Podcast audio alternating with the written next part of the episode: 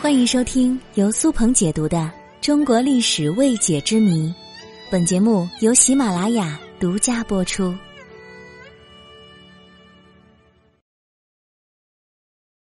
古人为什么会认为污秽之物能驱邪呢？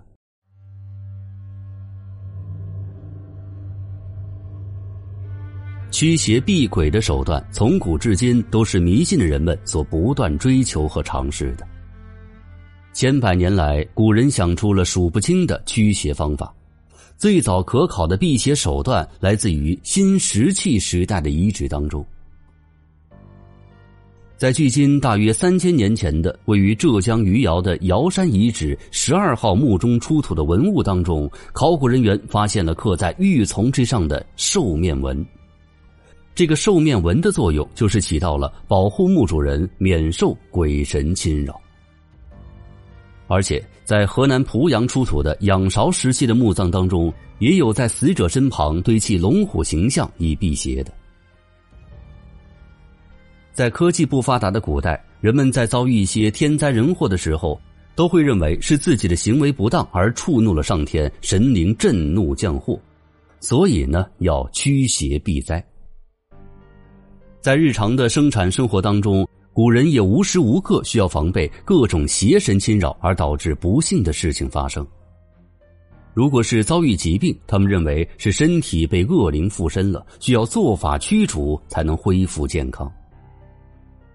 而这些辟邪方式后来逐渐演变成了一套规范的辟邪文化。这其中就有一种特别的辟邪文化。那就是用污秽之物来辟邪免灾，比如人或动物的粪便、唾液、女性的月经、黑狗的血等等等等。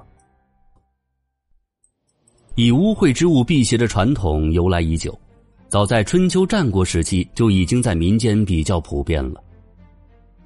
在战国时期成书的《韩非子》中，就有一则阉人御史的故事。说的是燕国有一名男子，名为李绩。有一天，他回到家，看到一位赤身裸体的男子从家中窜了出来，他便问妻子：“这人是谁呀？”他的妻子和仆从都一口咬定家中并没有其他男子，认为是李记鬼神附体出现了幻觉，需要用狗尿洗浴才能辟邪。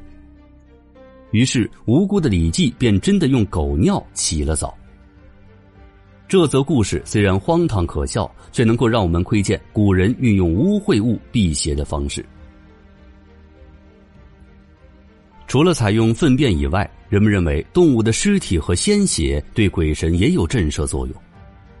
在记述古人民间习俗的《风俗通四典》中记载，东门鸡头可以治蛊，由此言之，鸡主以欲死辟恶也。还有金人杀白犬以血提门户，正月白犬血必除不祥等等。所以由此也可以看出，悬挂鸡头撒狗血的方式辟邪，在古代也是非常普遍的。那么古人为什么会热衷于看起来如此恶心的辟邪方式呢？一是古人认为鬼神都喜欢干净。于是，古人在祭祀前需要沐浴更衣，点起熏香，以保证鬼神能够接受自己的祭拜。可是，又有一部分人会想啊，鬼神既然喜欢干净，那么势必会非常讨厌恶心的东西，所以在身上涂满污秽之物，鬼神必然不敢侵袭。第二点，则是起源于阴阳学说，古人认为鬼乃至阴之物。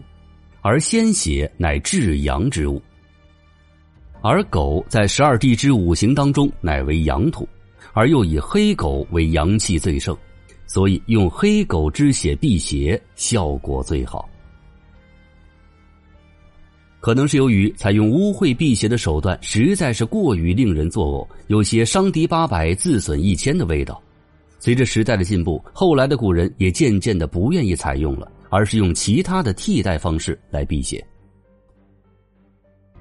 古人认为至阳之物能够驱邪，于是鬼是不敢在白天出门的，晒太阳就能驱邪。还有佩戴狗牙、桃木剑、貔貅等等驱邪之物的。像我们过年的时候放烟花爆竹、贴对联、发红包的习俗，一开始也是源于辟邪的需要，而污秽之物辟邪的手段也就逐渐的退出了历史舞台了。